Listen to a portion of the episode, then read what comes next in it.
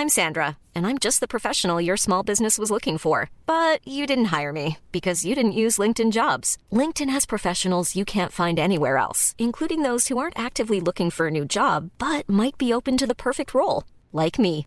In a given month, over 70% of LinkedIn users don't visit other leading job sites. So if you're not looking on LinkedIn, you'll miss out on great candidates like Sandra. Start hiring professionals like a professional. Post your free job on linkedin.com/people today. Ahora inicia A la Una con Salvador García Soto. A la Una. Donde la información fluye, el análisis se explica y la radio te acompaña. A la Una con Salvador García Soto. A la Una. Comenzamos.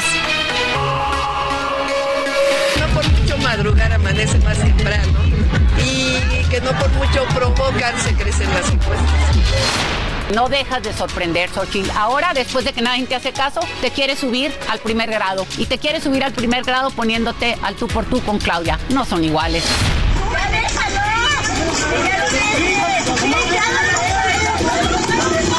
Una vez más, el mal gobierno de Morena pone en riesgo la vida de miles de personas. Se les cayó una estructura del tren interurbano que aplastó completamente dos vehículos. ¡Qué barbaridad! ¡Qué escándalo! Solo le faltó decir este. Lástima que no se murió nadie.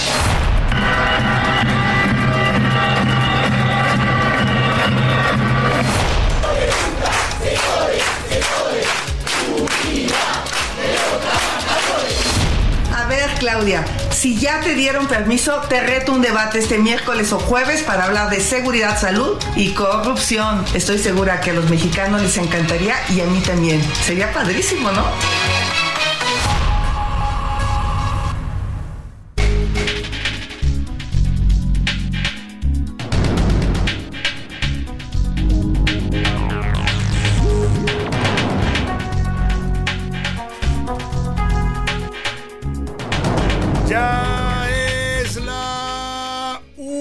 Tarde en punto en el centro de la República. Los saludamos con mucho gusto. Iniciamos a esta hora del mediodía a la una este espacio informativo que hacemos para usted todos los días a esta hora del día. Pues estamos eh, preparados, listos y de muy buen ánimo para informarle, para entretenerle y también para acompañarle justo en este momento de su día, en este miércoles 17 de enero. ¿Se da cuenta? El mes de enero está avanzando, ya vamos a la segunda quincena.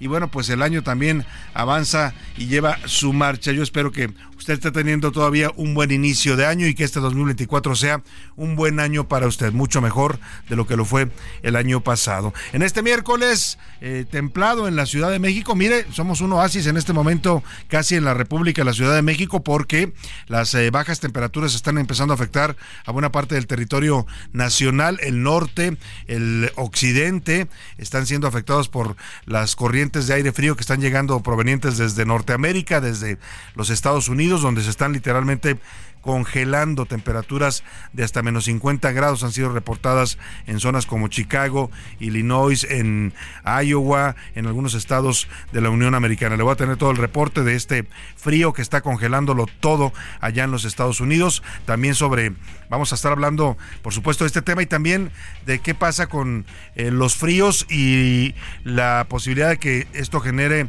desabasto de gas en México. Se lo digo porque ya nos pasó en una ocasión hace un par de años, si mal no recuerdo, en el do- 2021, de hecho, fue eh, que también en la temporada invernal hubo un descenso drástico de temperaturas que afectaron al estado de Texas. Se congelaron los ductos de gas de Texas que nos abastece en buena parte, la mayor parte del gas que consumimos viene de Texas. Aquí no tenemos todavía redes para la distribución del gas suficientes en México y entonces dependemos del gas tejano. Esperemos que esta ocasión no pase lo mismo. Vamos a hablar con expertos sobre el tema. Por lo pronto, este miércoles, 20 grados centígrados la temperatura acá en la Ciudad de México. Se espera una máxima de 25. Hace sol, bastante sol, lo cual se agradece. Una mínima de 11 para la noche. No se prevén lluvias. La música de este miércoles lo vamos a dedicar a la Cineteca Nacional. Un aplauso para la Cineteca Nacional, por favor, porque justo hoy está cumpliendo 50 años de haber sido inaugurado este gran complejo cultural cinematográfico en el que muchos mexicanos, bueno, sobre todo gente que vive aquí en la Ciudad de México, han pues eh, alimentado su gusto y su cultura cinematográfica. Un centro del primer nivel que exhibe siempre películas de todo el mundo, incluidas las mexicanas, novedades de la cinematografía mundial, reseñas, retrospectivas de grandes directores, en fin, si usted eh, conoce la Cineteca sabe de lo que estoy hablándole, y si no la conoce y me escucha en algún lugar de la República Mexicana, en cuanto venga a la Ciudad de México, esa oportunidad de conocerla. Está cumpliendo 50 años la Cineteca Nacional, la inauguró el presidente Luis Echeverría un 17 de enero de 1974. Y bueno, pues eh, se estrenó, fíjese usted, la primera película que fue exhibida en las pantallas de la Cineteca Nacional fue El compadre Fernando, una película de Fernando de Fuentes, un clásico del cine mexicano, de una cinta original de 1933. Fue la primera que se exhibió ahí, El compadre Mendoza de Fernando de Fuentes, en ese día de la inauguración en 1974. El objetivo de la Cineteca es preservar el patrimonio fílmico nacional e internacional y también promover la cultura cinematográfica en los mexicanos. Depende de la Secretaría de Cultura eh, Federal y forma parte también de la Federación Internacional de Archivos Fílmicos. Tiene además de la labor de cuidar archivos fílmicos del país, del cine nacional, de documentales importantes. Hay todo un archivo que preserva la Cineteca Nacional. Hoy hay dos, es la que cumple años es la original, que está ubicada, ya le decía, aquí en el rumbo del pueblo de Joco, ¿no? Literalmente eh, dentro de ese pueblito quedó construida la Cineteca Nacional entre las avenidas eh, Cuauhtémoc y Universidad. La avenida México Coyacán es la calle donde se ubica y la nueva Cineteca pues está ubicada allá en el complejo del Centro Nacional de la Artes en Río Churubusco, esquina con Calzada de Tlalpan. Por cierto, si usted tiene tiempo hoy y quiere ver buen cine, váyase a la Cineteca Nacional, a la que está aquí en el pueblo de Joco, porque se, hoy la entrada con motivo de este 50 aniversario será gratuita. Y la música, la música de la una nos va a traer, está recordando algunas canciones que fueron temas de películas mexicanas desde la época dorada hasta la eh, época del cine eh, actual mexicano. Vamos a estar haciendo un recorrido que le va a traer seguramente recuerdos de algunas películas con temas musicales que fueron escritos para estas producciones cinematográficas. Pues vámonos, si le parece directo, después de eh, toda esta información que le he proporcionado, vámonos al resumen de las noticias. A la una, con Salvador García Soto. Localizados, autoridades del Estado de México han encontrado sin vida, perdóname, con vida, han encontrado con vida, corrijo, a siete de los 14 habitantes de Texcaltitlán. Ellos habían sido secuestrados después de haberse enfrentado con integrantes de la familia michoacana el pasado 8 de diciembre en un video que conmocionó al país, que sacudió por la crudeza de las imágenes en la que los pobladores de Texcaltitlán con machete en mano se enfrentaron al crimen organizado de la familia michoacana que los estaba extorsionando. Los hartaron y como no hay autoridad en este país que apoye a los ciudadanos indefensos, pues ellos se defendieron a machetazos. Le voy a hablar de este caso. Y enfrentamiento. Militares de la Secretaría de la Defensa Nacional y pobladores de Chicomucelo, Chiapas, se enfrentaron ayer por la tarde. Los campesinos chiapanecos no permitieron a los uniformados realizar operaciones de reconocimiento. El eh, gobierno y la Sedena dicen que estos pobladores están vinculados con el crimen organizado. Y agarrón, en medio de las aburridísimas precampañas que nomás no dan color, bueno, empiezan a darlo poco a poco porque ya ha habido escándalos que nos llaman la atención a los mexicanos, tanto en el caso de Xochitl Galvez por todos estos resbalones de Marco Cortés, el dirigente panista. En el caso de Claudia Sheinbaum, pues porque la exhibieron, dice San Juana Martínez, pidiendo moches para su campaña. Bueno, el caso es que eh, en medio de todas estas precampañas tan largas y tediosas, empiezan a agarrar calor y sube el tono. Xochitl Galvez retó públicamente a la candidata de Morena, Claudia Sheinbaum, a debatir este próximo jueves, o sea, mañana jueves, a participar juntas en un debate, evidentemente no oficial pero sí en el que discutan sobre problemas del país. Le dijo textual Xochitl Galvez, si te dejan, le dijo la panista, pues te espero para debatir. Claudia Sheinbaum ya le contestó que no por mucho madrugar se amanece más temprano, le dice algo así, y que no por provocar va a subir en las encuestas. O sea, le saca el debate la señora Claudia Sheinbaum. Terror. Hombres armados secuestraron a la madre buscadora Lorenza Y mataron también a su familia en Salamanca, Guanajuato. Le voy a tener el reporte del horror que siguen viviendo los guanajuatenses en medio de una ola de violencia que no cesa. En la segunda hora de la una vamos a hablar del vórtice polar ártico, que es lo que está afectando en estos momentos al territorio de los Estados Unidos y a Canadá. Más de 100 millones de personas se están viendo afectadas por las bajas temperaturas que en algunos estados de la Unión Americana y de Canadá han alcanzado ya los menos 35 grados con sensación de menos 50 grados centígrados. Más de 5 mil vuelos han sido cancelados en cuatro días. Le voy a contar de estos fuertes fríos que están azotando a Norteamérica. Y adiós maestro, vamos a hablar del gran José Agustín, este escritor mexicano pionero de la llamada literatura de la onda, que falleció ayer a los 79 años de edad. Un eh, grande de la literatura contemporánea en México partió y vamos a estar hablando también del maestro José Agustín. En los deportes, que siempre no, México se baja de la competencia por organizar los Juegos Olímpicos de 2036, esa que había lanzado el señor Marcelo Ebrar, y en su lugar va a buscar un evento juvenil internacional. Además, que ya ni el América le regalan, va seguir la polémica sobre los fanáticos, entre los fanáticos del fútbol por el premio de BES, que fue entregado realmente recientemente al señor Lionel Messi.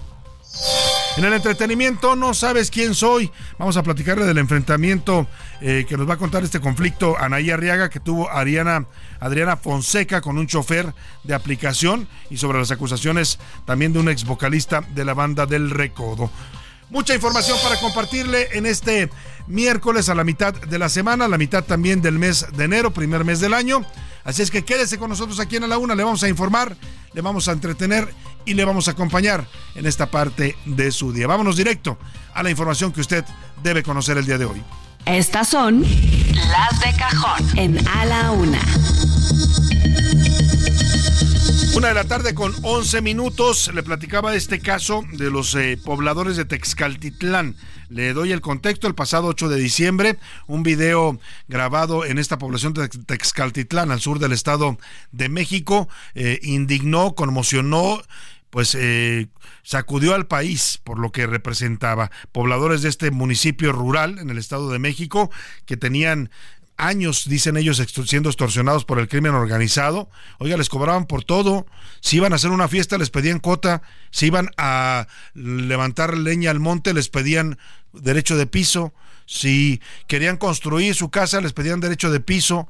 Bueno, una cosa terrible la que estaban viviendo y como usted sabe que en este país no hay autoridad, ni la Guardia Nacional ni la defensa defienden a los mexicanos, el presidente López Obrador no le importa la suerte de muchos mexicanos que están a la deriva con, la violencia del narcotráfico. Bueno, pues estos pobladores hubo un momento, aquel 8 de diciembre, que se quedan de ver con algunos de los sicarios que los estaban extorsionando del cártel de la familia michoacana eh, y pues empiezan un pleito en el que a machetazos literalmente lograron matar a ocho eh, integrantes del crimen organizado. Los mataron a machetazos los pobladores, hartos de estar siendo extorsionados, hartos de que el gobierno ni del Estado de México ni del nivel federal los defendieran.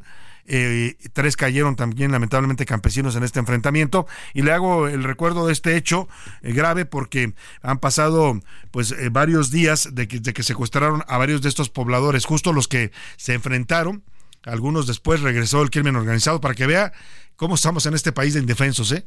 O sea, pasó este asunto, fue un escándalo, fue la gobernadora Delfina Gómez, se apareció por ahí, les prometió que los iba a ayudar, la gente le gritaba enojada que por qué los abandonan, por qué no los ayudan, la Guardia Nacional ni se aparece por ahí, la Sedena, pues qué le digo, andan nomás haciendo patrullajes de, de, de rutina, pero nunca enfrentan ni confrontan a los narcotraficantes, eh, y pasaron pues casi un mes de este tema y resulta que después del hecho que le narré, aquel 8 de diciembre, regresan los integrantes del crimen organizado de la familia michoacana y secuestran a 19 eh, pobladores de Texaltitlán en represalia. Habían pasado, han pasado ya 19 días y afortunadamente autoridades del Estado de México lograron localizar con vida y en buen estado de salud a 7 de los 14 secuestrados. Solo 7.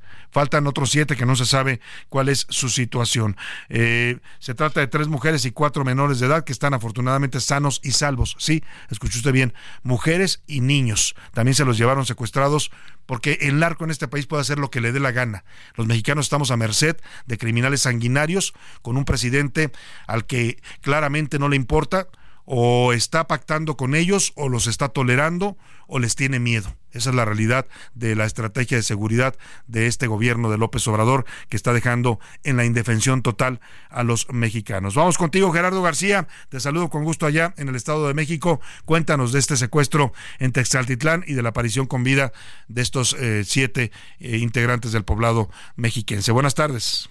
Hola, ¿qué tal? Muy buenas tardes, Salvador García Soto, y también saludar a todo nuestro auditorio y reportar que la Fiscalía General de Justicia del Estado de México informó que encontró a siete de las 14 personas que estaban en situación de desaparecidas tras este enfrentamiento ocurrido entre la población de Texcapilla, Texcaltitlán, al sur de la entidad y el crimen organizado, esto el 8 de diciembre. Y lo que ya se pudo conocer en la más reciente actualización es que se trata de siete de los nueve integrantes de la familia Huicochea que eh, ya eh, era buscada ya precisamente desde el 27 de diciembre junto al resto de este grupo de personas. A través de sus redes sociales y antes de la medianoche del martes, la dependencia eh, daba a conocer sobre estos resultados arrojados en dicha investigación luego de que ya se reconocía el número de personas no localizadas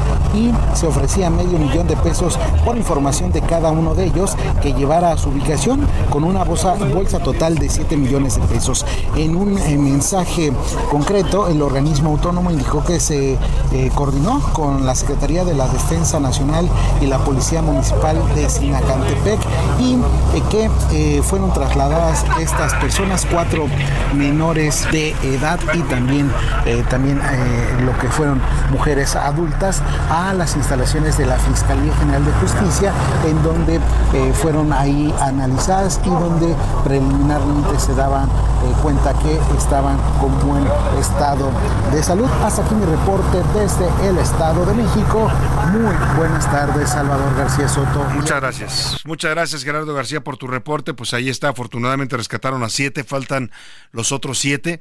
Y bueno, pues le pongo el ejemplo porque el presidente habló de ese tema, dijo que iban a atender, que ya habían mandado a la Guardia Nacional. Y sí, lo que siempre hacen en este gobierno y en este país. Hay una matanza, hay una masacre y llega la Guardia Nacional y llegan a hacer faramaya los del ejército y se quedan ahí una semana, diez días y luego se van. Y otra vez la gente vuelve a estar totalmente indefensa. Eso fue lo que pasó en Texartitlán. Después de aquellos hechos del 8 de diciembre regresaron a secuestrar a 19 pobladores, se los llevaron y hoy 19 días después pues aparecen, perdóname, 14 pobladores y 19 días después hoy aparecen 7 de ellos, faltan los otros 7. Vamos a estar pendientes de este caso y le estaremos informando. ¿Quiénes fueron las mujeres rescatadas? Kelly Natalie Kelly Natalie Huicochea, Trinidad, tiene un año de edad, se la llevaron a una bebé de un año de edad para que entienda usted de lo que estamos hablando cuando hablamos de la impunidad y la protección con la que está actuando el crimen organizado en este gobierno. Dylan Tadeo Huicochea, Trinidad, de cuatro años de edad, otro niño. Lucero Huicochea Esquivel, de 13 años de edad, otro menor de edad. Edwin Huicochea Esquivel, de 14 años. Ana Teresa Huicochea Esquivel, de 19 años. Guadalupe Trinidad Rojas, de 23 años. Y Norma Esquivel Ortiz, de 36 años. Vamos a seguir de cerca este tema porque dice la autoridad mexiquense que los rescataron sanos y salvos. Yo no sé si los rescataron o los entregaron los criminales porque ya este, en este gobierno ya no se sabe. ¿eh? No logramos rescatar, dicen ni nada. Resulta que son los criminales los que les hacen el favor y les dejan ahí a los secuestrados, como pasó con los migrantes allá en Tamaulipas a finales del año pasado. Eh, vamos a ver qué pasa en este caso porque dice la autoridad, están sanos y salvos. Oiga, pero en más de 19 días habrá que ver cómo están en su salud también mental, ¿no? Y qué les hicieron a estos niños, a estas mujeres que estuvieron secuestradas por tanto tiempo. Vamos a estarle dando seguimiento a este tema eh, delicado allá en el Estado de México. Y mire, para que documente usted el optimismo y sabe que no me gusta ser ni pesimista ni amarillista, simplemente le reflejamos los hechos que están ocurriendo en este momento en el país. Vamos hasta Puebla porque allá autoridades han localizado a cuatro menores también de edad, cuatro niñas que fueron víctimas de un secuestro virtual. Ocurrió en el municipio de Amozoc. Las víctimas tienen 5, 6, 9 y 11 años de edad dejaron sus casas con engaños de adultos que los engañaron el pasado 11 de enero. Después, los secuestradores pedían 50 mil pesos por liberarlos. Vamos con Claudia Espinosa, allá en Puebla. Te saludo, Claudia. Cuéntanos esta historia de terror también allá en Puebla. Buena tarde. ¿Qué tal, Salvador? Te saludo con gusto para darte a conocer que en el municipio de Amozoc, en Puebla, la Fiscalía General del Estado ubicó de forma ilesa cuatro menores de 11, 9, 6 y 5 años de edad, víctimas de secuestro virtual. De acuerdo con la denuncia, el 11 de enero del 2024, las víctimas abandonaron su domicilio mediante engaños luego de que un hombre llamara a su vivienda y les dijera que tenía a sus padres, que debían salir o de lo contrario les causarían daño. Posteriormente, el sujeto activo se comunicó con familiares de los niños exigiendo 50 mil pesos a cambio de supuestamente liberarlos. Al tener conocimiento del hecho, la Fiscalía del Estado realizó actos de investigación, logrando ubicar a los menores de edad en óptimas condiciones en inmediaciones del fraccionamiento Bogambilias en el municipio de Amozoc. La Fiscalía los asesoró al respecto para el delito de extorsión telefónica en su modalidad de secuestro virtual del que fueron víctimas. Es la información que te tengo desde Puebla. Muchas gracias, Claudia Espinosa. Pues engañaron a la gente. Tenga usted mucho cuidado porque lo que hacen es sacar a los niños de la casa con engaños, los, los amenazan, los niños salen asustados y cuando ellos no están en la casa, estos secuestradores llaman para pedir rescate. En realidad no los retienen nunca físicamente, es una especie de secuestro virtual. Los niños están afuera y cuando llega el padre o madre o checa si están en la casa no le contestan y entonces cae en este tipo de secuestros, pues que al final lo son, ¿eh? al final lo son porque pues, niños menores de edad son puestos en peligro, les puede pasar cualquier cosa estando solos en la calle. Oiga, y pues así, así arrancamos este espacio. Me, no me gusta a veces darle noticias tan, tan dramáticas y tan duras que están pasando en el país, pero allá en la zona eh, Huichola le llaman o Birrárica del norte de Jalisco, donde habita esta etnia, la comunidad o el pueblo birrárica, eh, de plano le decía hace un rato qué tan indefensos estamos los ciudadanos ¿no? Que los que se atreven a enfrentar al narco, pues después pagan las consecuencias, como estos pobladores de Tezcaltitlán, porque no hay autoridad que los proteja. Y pues muchos mexicanos ya ni le piden ayuda a la Guardia Nacional. El otro día le platiqué lo que me contestó un Guardia Nacional cuando le hice una denuncia de venta de huachicol en una autopista, en la autopista Guadalajara-México. Eh, eh, bueno, pues ni caso tiene ya ir a pedirles ayuda, bueno, ni al presidente, porque de cualquier manera no hacen nada. Es tal el nivel de desesperación de muchas comunidades en este país que están sometidas al yugo de la violencia del narcotráfico, que estas mujeres birráricas en esta zona norte del estado de Jalisco salieron a hacer un pronunciamiento público para pedirle a Nemesio Ceguera el Mencho. Sí, al que tiene la autoridad real allá en Jalisco, no, porque hay un gobernador ahí que está sentado eh, cobrando su sueldo, que dice que trabaja mucho, pero pues la, ahí manda ese señor, el Mencho, eh, y yo creo que lo saben bien los pobladores de Jalisco porque estas mujeres birráricas salieron a pedirle a Nemesio Ceguera el Mencho que por favor, por favor, los eh, ayude para que puedan vivir en paz. Acusan al jefe de plaza en esa zona norte, un sujeto sicario apodado El Rojo, de asesinatos, desapariciones y extorsiones. Y le dicen al Mencho, por favor, señor Mencho, denos seguridad y paz. Escuche usted, ya los mexicanos mejor le piden eso al narco y no a las autoridades, porque las autoridades pues se hacen pen... ya sabe usted. Vamos con Mayeli Mariscal allá en Jalisco para que nos cuente. Buenas tardes, Mayeli. Hola, ¿qué tal, Salvador? Muy buen día. Buen día también a todo el auditorio. Compartirles que, bueno, a través de un video, un grupo de mujeres que se identificaron como integrantes de la comunidad Huirraritari de la zona norte de Jalisco pidieron eh, directamente al líder del cártel Jalisco Nueva Generación, a Nemesio Rubén Ceguera Cervantes, alias El Mencho, que ponga orden ante los atropellos del jefe de plaza, a quien identifican con el apodo del Rojo. Señor Mencho, un poco más de cinco años hemos padecido un sinfín de atropellos por cobro de piso, extorsión, asesinatos injustificados, desaparecidos.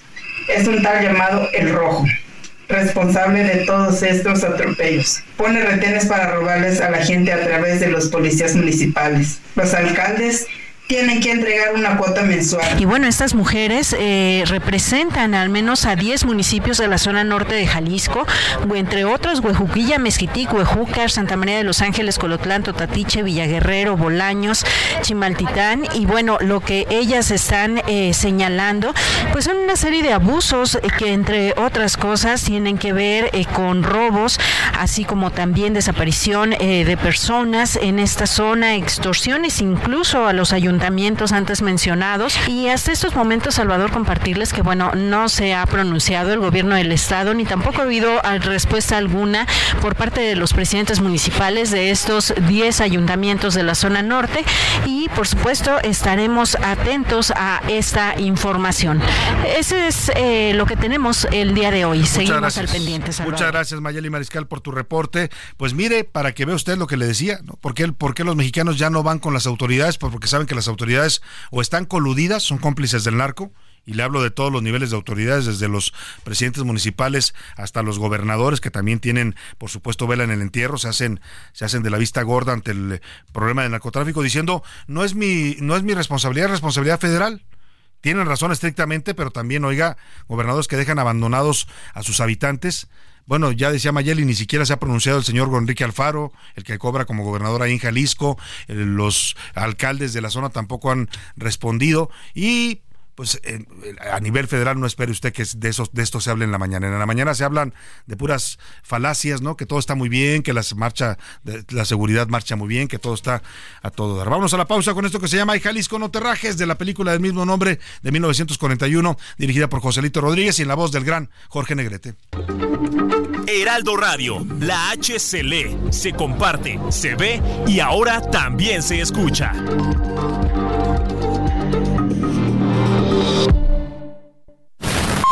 Ya estamos de vuelta en A la Una con Salvador García Soto. Tu compañía diaria al mediodía. La rima de Valdés. ¿O de Valdés la rima? Unas bardas misteriosas aparecen por doquier. De pronto se pueden ver esas pintas deshonrosas. Pero ¿cómo está la cosa que aparecieron de pronto en un altísimo monto con un hashtag medio raro? que seguro salió caro y por eso yo me atonto. Es Claudia y así lo anuncian en bardas en el país. Aquí el tema de raíz es saber si no renuncia o será que se pronuncia como ya a una presidencia. Me parece una demencia, todavía dos años faltan. La duda que nos asalta es saber si aquí hay prudencia. Pero Sheinbaum se deslinda, dice que a ella ni le digan nomás la pintura sigan y ya por su cara linda, con el colorcito guinda del partido morenista, es que se pasa de lista, no nos chupamos el dedo, de verdad que ya no puedo, en Palacio está la pista. En marzo de 1982, un trágico incendio acabó con las salas y gran parte del acervo filmográfico de la Cineteca Nacional. De acuerdo con reportes, la causa del siniestro fue un cortocircuito en los laboratorios de revelado, donde se almacenaban productos químicos, entre ellos el nitrato de plata, el cual, a pesar de ser altamente explosivo, se usaba en la elaboración de películas. Una de la tarde con 33 minutos. Ay, ay, ay, al ritmo de esta canción de El Gran Pedro Infante. Estamos homenajeando la música del cine mexicano a propósito del 50 aniversario de la Cineteca Nacional, que hoy está conmemorando sus primeros 50 años, medio siglo de vida de esta gran institución cultural y archivo cinematográfico de los mexicanos. ¿Qué te ha dado esa mujer? La canción Pedro Infante y Luis Aguilar la interpretan de la película llamada justamente así que te ha dado esa mujer. Dos amigos, Pedro Infante, Pedro Chávez, Luis Aguilar. Eh, Pedro, Pedro Infante hacía el papel de Pedro Chávez, Luis Aguilar hacía Luis Macías. No se llamaba ¿Qué te ha dado esa mujer la película? Creo que se llamaba Dos tipos de cuidado o, algo, algo así, vamos a, precisarle porque me pusieron aquí mal el título de la película. El asunto es que es la segunda parte de dos tipos de cuidado, exactamente, y se llama así que te ha dado esa mujer. Se la canta el señor el Pedro Infante a su amigo Luis, eh, porque está pues muy enamorado de Gloria Mange, que es el personaje de Ruth en esa película. La película era dirigida por otro de los grandes directores de la, de la época del cine dorado mexicano, que fue Ismael Rodríguez. Seguimos con más para usted aquí en A la Una, recordando al gran cantante de Guamuchil, Sinaloa. El ojo público. En A la Una tenemos la visión de los temas que te interesan en voz de personajes de la academia, la política y la sociedad.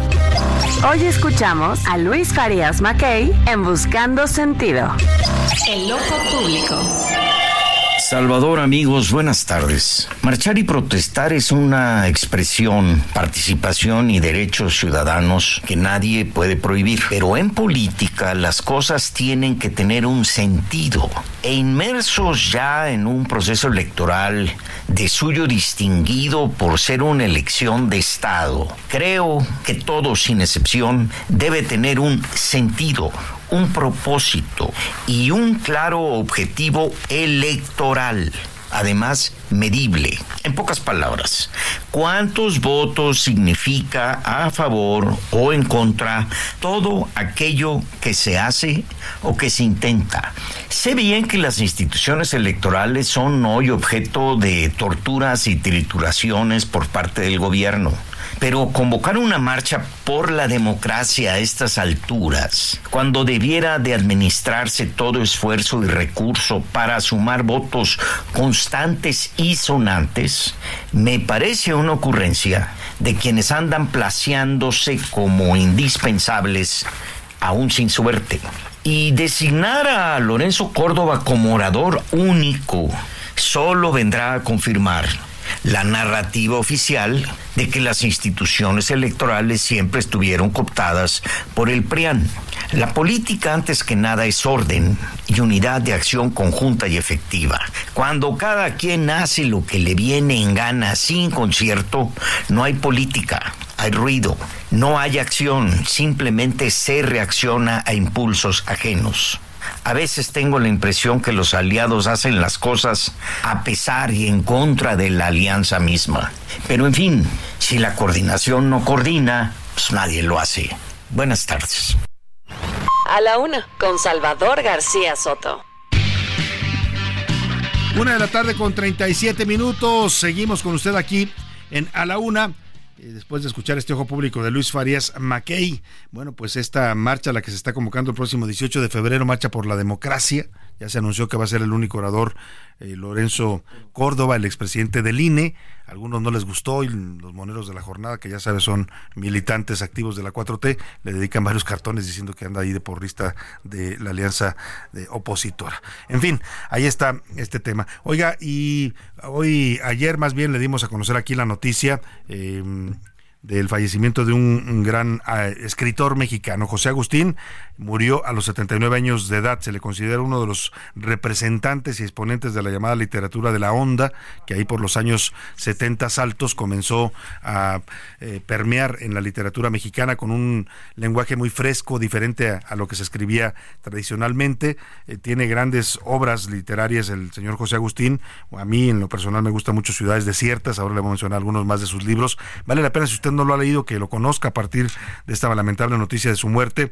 Eh, hoy el presidente López Obrador en su conferencia matutina lamentó así la muerte de este escritor. Digo que su obra es muy buena para los jóvenes. Lamentamos mucho el fallecimiento del gran escritor José Agustín. Para los jóvenes son muy recomendables sus textos porque mezclaba José Agustín la parte cultural con la política Está, ahí está la recomendación que hace el presidente a los jóvenes que lean a José Agustín. Eh, tiene grandes obras. Ahora le voy a presentar un perfil de quién era este gran escritor originario del estado de Jalisco, fundador del movimiento literario de la Onda. Tragicomedia mexicana es una de sus grandes obras. La tumba de perfil, Ciudades desiertas. Ricardo Romero nos preparó esta nota biográfica de un grande de la literatura contemporánea en México que ayer partió. Habemos algunos autores que nos interesa hacer como una suerte de trazo visual a través de las palabras. El reconocido escritor, narrador, dramaturgo, docente, director y guionista de cine José Agustín Ramírez Gómez nació el 19 de agosto de 1944 en Guadalajara, Jalisco. Sin embargo, al poco tiempo se mudó a Acapulco Guerrero, donde pasó toda su infancia y adolescencia. A inicios de los años 60, José Agustín estudió letras clásicas en la Facultad de Filosofía y Letras de la Universidad Nacional Autónoma de México. A mitad de la década fue uno de los fundadores del movimiento literario denominado De la Onda, cuyo término fue acuñado por la escritora Margot Glantz y que destacó por abordar temas que los jóvenes tenían prohibidos en aquella época, entre ellos la sexualidad, el movimiento hippie, el rock e incluso el consumo de psicotrópicos. Entre las obras importantes de Londero destacan Se está haciendo tarde, Ciudades desiertas, la tragicomedia mexicana, Cerca del fuego, La panza del Teposteco, Dos horas de sol y por supuesto, ¿Cuál es la onda? Tenía yo un buen rato conociendo a Joaquín y se tenía que ir a Alemania en esos días y entonces dijo que yo me tomaría el tiempo que quisiera y que terminara de escribir esa novela y que tan pronto como la tuviera la llevase a la editorial y que ahí se pues, iban a hacer. José Agustín también estudió dirección en el Centro Universitario de Estudios Cinematográficos y composición dramática en el IMBAL. En su amplia trayectoria, destaca la dirección del largometraje Ya sé quién eres, Te he estado observando. También actuó en la película De veras me atrapaste, dirigida por Gerardo Pardo. Y en 1976 adaptó para cine la obra El apando de José Revueltas, bajo la dirección de Felipe Casals.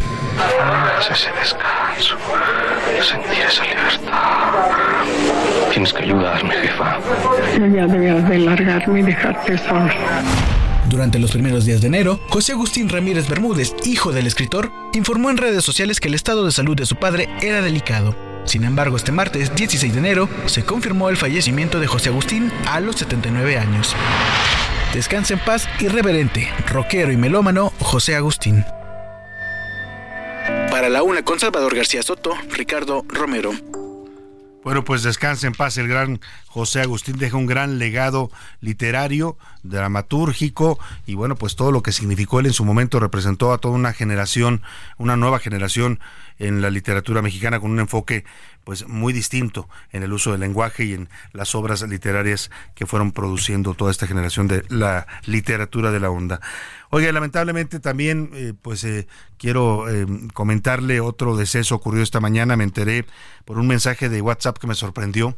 Eh, me llegó un mensaje del ingeniero Carlos Rojas Gutiérrez, eh, ahora le voy a hacer una semblanza también de él, un político importante en México, fue secretario de Desarrollo Social en el gobierno de Carlos Salinas de Gortari, fue uno de los impulsores y creadores del Programa Nacional de Solidaridad, esta política de solidaridad que pues dejó muchas obras y muchos apoyos a comunidades marginadas en México en aquel sexenio.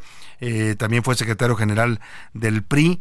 Eh, me llegó un mensaje de texto en su número, en el número que yo tenía el de WhatsApp, tuve el privilegio de conocerlo, eh, de platicar con él en varias ocasiones, me invitaba a giras de trabajo con los campesinos de Oaxaca, eh, era un hombre que conocía todo el territorio nacional, que había recorrido varias veces la República llevando estos apoyos sociales, se especializó en temas de política social, a pesar de que su, él de origen era ingeniero mecánico. Y le voy a leer textual, eh, lamentablemente perdió la lucha contra el cáncer que había estado librando en las últimas semanas. El mensaje que me llegó a mi WhatsApp, que me conmocionó, dice textual, amigos, llegamos hasta donde se pudo. Nos vamos sin dolores ni sufrimientos, más bien marchamos con alegría, contentos de haber hecho siempre lo que nos tocaba, lo que nos gustaba. Nos vamos agradecidos con la vida por la generosidad con la que nos trató y más aún por haber coincidido con ustedes. Muchas gracias a todos ustedes y a nuestro equipo médico por su profesionalismo y empatía. Menciona a los doctores Wulper, Huitzil, Rosas, Guajardo, Galindo, Chávez, Nogués, de Michelis, Amaya, Naum y José Manuel Balboa, incluyendo, dice, a las enfermeras de quimio y radio por todas sus atenciones y al personal administrativo y de servicios del Hospital ABC. Les deseo la mejor lo mejor. Los voy a extrañar. Me conmocionó el mensaje porque entiendo que su familia lo está mandando para dar a conocer la noticia. No sé si él lo redactó antes de morir, pero pues en todo caso le doy esta triste noticia. Tiene 69 años de edad, Carlos Rojas Gutiérrez murió víctima de cáncer que padecía desde hace años. Eh, fue titular, le decía yo, de la Secretaría de Desarrollo Social, el primer titular de esta Secretaría cuando se crea prácticamente en el sexenio de Carlos Salinas, que se crea este, aquel Programa Nacional de Solidaridad, se especializó en temas de presupuesto y análisis de programas sociales, en el servicio público estuvo desde el sexenio de Miguel de la Madrid, fue subsecretario de Programación y Presupuesto, la desaparecida SPP, y en el gobierno de Carlos Salinas, del 88 al 94, trabajó como responsable del Programa Nacional de Solidaridad, que cambió la política social gubernamental. Fue el secretario de Desarrollo Social después, en el mismo gobierno de Salinas, y continuó con esa función durante la administración de Ernesto Cedillo. También fue, senador de la República entre el 2000 y 2006, postulado por el PRI, y uno de los principales colaboradores eh, eh, de Luis Donaldo Colosio, el, el ex candidato presidencial asesinado en marzo de 1994, con quien compartía proyectos personales y políticos. También fue diputado federal en la 60 legislatura por el estado de Yucatán, donde había, se había ido a residir en los últimos años y coincidió ahí en Yucatán con Mónica Fernández Balboa, exdiputada del PRD, ahora senadora por Morena, que desde 2014 eh, pues se casaron y fueron una pareja. Esta es parte de una entrevista que dio Carlos Rojas Gutiérrez apenas el año pasado cuando hablaba de los problemas y retos que enfrentan los municipios en la República Mexicana. Pero hay nuevos desafíos, este, hay nuevos problemas que los municipios tendrán que enfrentar poco a poco en mucha coordinación con los otros órdenes de gobierno, como son el crecimiento desbordado de las conurbaciones, las migraciones pues ahí está, descansa en paz Carlos Rojas Gutiérrez, un abrazo a sus hijos, a sus nietos, a su actual eh, esposa Mónica Fernández Balboa, la senadora morenista, y bueno, pues un hombre que entregó su vida al servicio público y de verdad nunca se le conocieron escándalos, nunca fue acusado de ningún tipo de señalamiento, de verdad, un hombre que eh, se consagró a la política social en este país. Vamos a otros temas rápidamente pues vamos a esta información que se da a conocer ayer. ¿Se acuerda usted de Sergio Carmona, el empresario eh, tamaulipeco?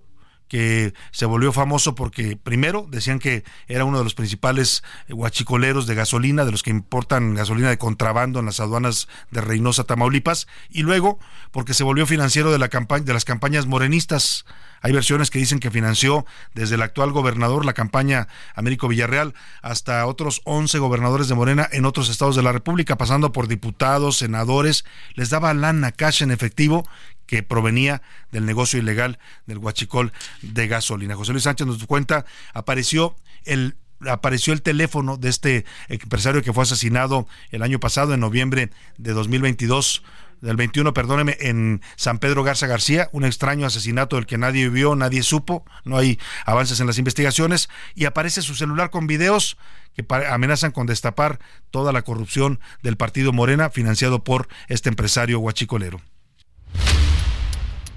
En noviembre del 2021, el empresario tamaulipeco Sergio Carmona Angulo fue asesinado en San Pedro Garza, Nuevo León, la ciudad más segura y vigilada no solo de México, sino de América Latina. Carmona Angulo visitaba una barbería cuando fue ultimado a balazos. Tres años después del crimen no hay un solo video del hecho. Las investigaciones están detenidas y pareciera que el empresario nunca existió.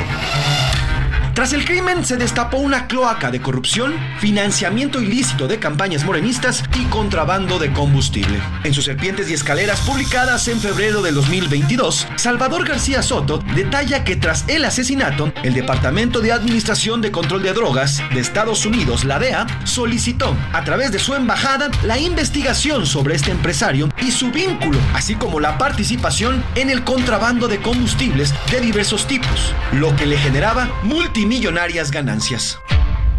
Según la investigación, en 2021, Carmona Angulo habría financiado con 500 millones de pesos las campañas morenistas para 15 gubernaturas, entre ellos en los estados de Sinaloa, Nayarit, Michoacán, Baja California, Baja California Sur, Zacatecas, Campeche y Tamaulipas. En junio de 2020, las investigaciones del Departamento del Tesoro de los Estados Unidos documentaron que el empresario tamaulipeco obtenía hasta 1.5 millones de dólares diarios de ganancias por el tráfico de huachicol. Por si fuera poco, estas investigaciones señalaban a algunos políticos, hoy funcionarios, de haber recibido financiamiento ilícito de parte de Carmona. Entre ellos, a Américo Villarreal, actual gobernador de Tamaulipas, José Ramón Gómez Leal, exdelegado de programas federales en el estado, y cuñado del gobernador panista Francisco García Cabeza de Vaca, así como otros alcaldes y otros políticos. En Morena negaron una y mil veces este financiamiento. El líder morenista Mario Delgado negó conocer a Carmona y negó haber viajado en sus aviones privados, como lo revelaron las serpientes y escaleras del 11 de diciembre del 2021. Esta semana, el medio neolonés Código Magenta reveló una investigación en la que gracias a los audios obtenidos del teléfono del asesinado Sergio Carmona, se puede conocer cómo traficaba el combustible. Habla Sergio Carmona. Venimos par el ancho, Gil y Martín, güey. Venimos aquí atrás de una pipa. Por si fuera poco, en el teléfono de este empresario asesinado aparecen videos de políticos hoy funcionarios morenistas que agradecen el apoyo del empresario. Tal es el caso de Olga Sosa, aspirante al Senado, exdiputada federal y actual secretaria del Trabajo en el gobierno de Américo Villarreal. Así como Gabriela Jiménez, fundadora de la organización Que Siga la Democracia y aspirante a la alcaldía de Azcapotzalco en la Ciudad de México. Hola. Hola amigo, ¿cómo estás? Muchísimas gracias por todo el apoyo y es la verdad invaluable todo lo que has estado haciendo con nosotros, con la asociación, te agradecemos muchísimo. Y gracias por toda la ayuda. Este fin de semana estuvo bruto y vino, estuvo padrísimo todo el estado. Mañana le seguimos. Pues ahí está esta información. Ayer la da a conocer el portal Código Magenta que dirige Ramón Alberto Garza y el reportaje es autoría de Rodrigo Carvajal, director editorial de Código Magenta, quien tengo el gusto de saludar esta tarde en la net telefónica. ¿Cómo está Rodrigo? Muy buenas tardes. Estimado Salvador, un gusto estar contigo y con tu audiencia. Eh, cuéntanos, Rodrigo, ¿qué, qué información tan relevante, tan importante la que publican ayer en Código Magenta y la primera entrega, porque dicen esto todavía va a dar mucho de qué hablarán. ¿Ante qué estamos, Rodrigo? Mira, se ha subestimado terriblemente la importancia de Sergio Carmona en la opinión pública. ¿Por qué? Porque Sergio Carmona, en última instancia, es el reflejo de cómo opera el dinero negro en el sistema político mexicano y cómo el huachicol, es decir, el trasiego ilegal de combustible, se conecta con el financiamiento de campañas políticas. A ver, Código Magenta tuvo acceso primero a un reporte de inteligencia que concilia datos del gobierno de Estados Unidos, específicamente el Departamento de Energía, con datos de las aduanas mexicanas y hay una brecha muy importante. Las autoridades de inteligencia, con, con base en esos datos, identifican que en este sexenio, en el sexenio de Manuel López Obrador, el negocio eh, de Huachicol ha generado casi 420 mil millones de pesos. A ver, pongamos en contexto, 420 mil millones de pesos en cinco años te permite hacer mucho. ¿Ante qué estamos? ¿Qué es lo que está revelando ahora Código Magenta? A ver, tuvimos acceso a los archivos de los celulares perdidos de Sergio Carmona, es decir, documentos, conversaciones de WhatsApp, videos y audios que exhiben la relación directa de Carmona con personajes del primer círculo de la 4T. A ver, es muy importante, como mencionaban ahora en la nota que contextualiza esto, la participación de Gabriela Jiménez, por ejemplo, porque Gabriela Jiménez funda una organización que se llama Que Siga la Democracia. Esta es una, una organización satélite de la 4T. Y aquí, como no es una organización que está directamente vinculada al partido, está fuera el escrutinio y la fiscalización del Instituto Nacional Electoral. Es lo que hace tan peligrosa esta conexión. ¿Qué más? También Código Magenta empata todos estos documentos que estaban en, en los archivos del celular de Sergio Carmona con bitácoras de vuelo del avión privado de Carmona, con documentos de inteligencia financiera que van dibujando toda la influencia que tenía este empresario tamaulipeco. Ahora, lo, lo que empieza a salir, porque este asunto ya ha sido publicado en varias columnas, el papel que jugó como financiero del Partido Morena y el ascenso al poder de muchos eh, que hoy son gobernadores, esto no se limitaba, la, la actuación de Sergio Carmona con metiendo dinero ilegal a las campañas de Morena, no se limitaba a Tamaulipas, Rodrigo. Eh, hay varios estados más que van a aparecer también en esta, en esta serie de reportajes. Eso es lo grave, Salvador. Tú mismo lo, lo documentaste en, en una de tus columnas muy temprano, desde el 2021. A ver, invirtió al menos eh, Sergio Carmona 500 millones de pesos en diversas gubernaturas en todo el país, particularmente en gubernaturas de la costa del Pacífico. Es muy importante porque esas estructuras son las que van a dar la clave de realmente dónde está el canal de influencia de Sergio Carmona.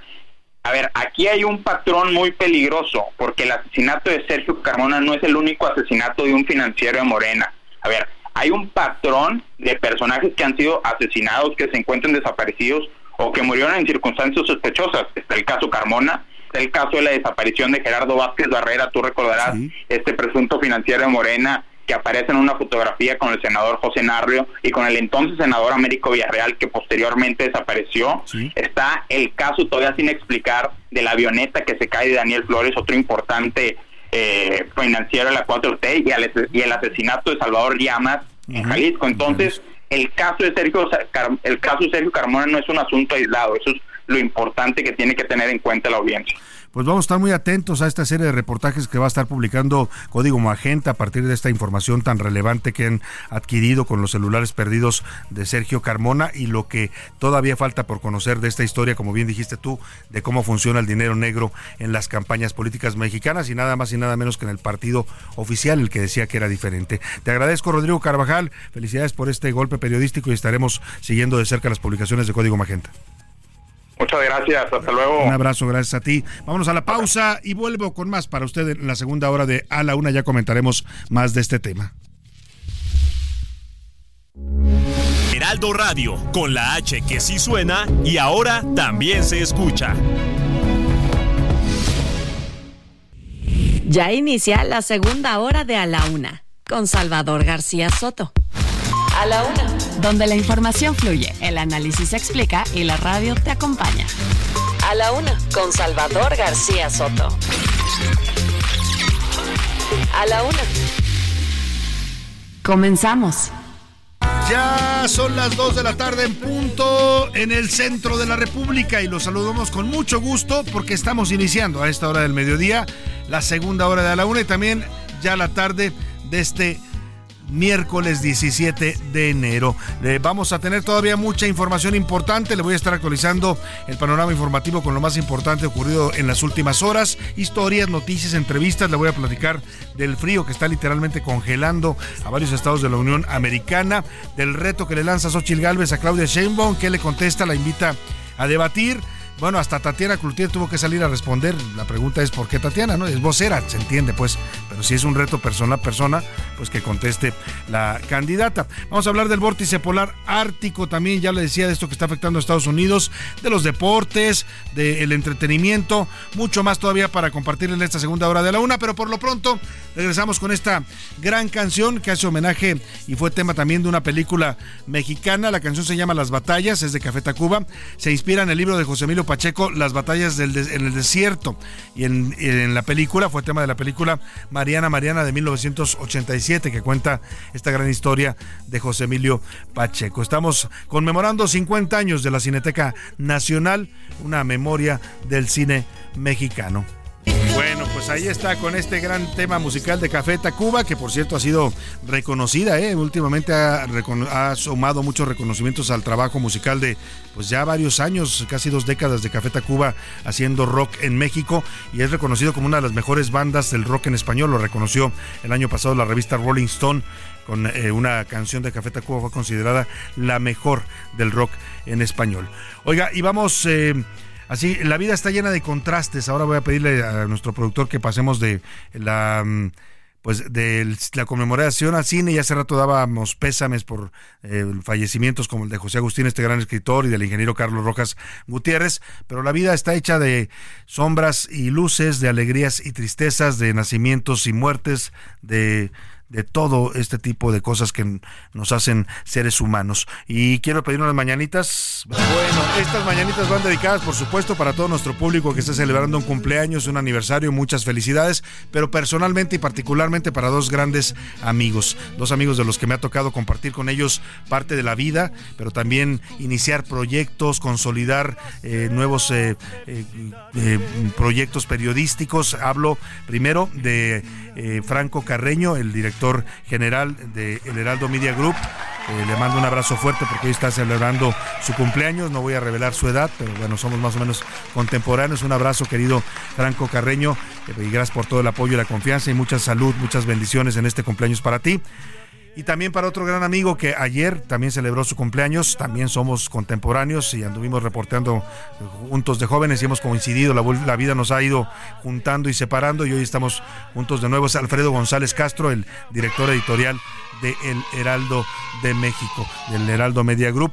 Le mando también un abrazo afectuoso, ayer celebró su cumpleaños. Felicidades para ambos y vámonos con estas mañanitas a otros temas informativos que tengo que reportarle. A la una. Con Salvador García Soto. Dos de la tarde con seis minutos. Dos de la tarde con seis minutos. Eh, vamos a más información. Eh, en el tema de las campañas presidenciales o precampañas que están ya a punto de terminar este jueves, mañana concluye el 18 de enero, concluye eh, las precampañas presidenciales, va a haber eventos eh, de cierre de precampaña, Claudia Sheinbaum estará eh, encabezando un evento en el Monumento a la Revolución. Y bueno, pues en medio de todas estas precampañas que todavía no logran prender, yo no sé cómo las ve usted, yo personalmente le doy mi punto de vista, han sido pues eh, un poco eh, un poco aburridas, un poco sosas las campañas. Eh, lo último que vimos con un poco más de entusiasmo fue este discurso de Xochitl Galvez en la Arena Ciudad de México, en lo que fue precisamente su cierre de precampaña ante cerca de 20 mil personas.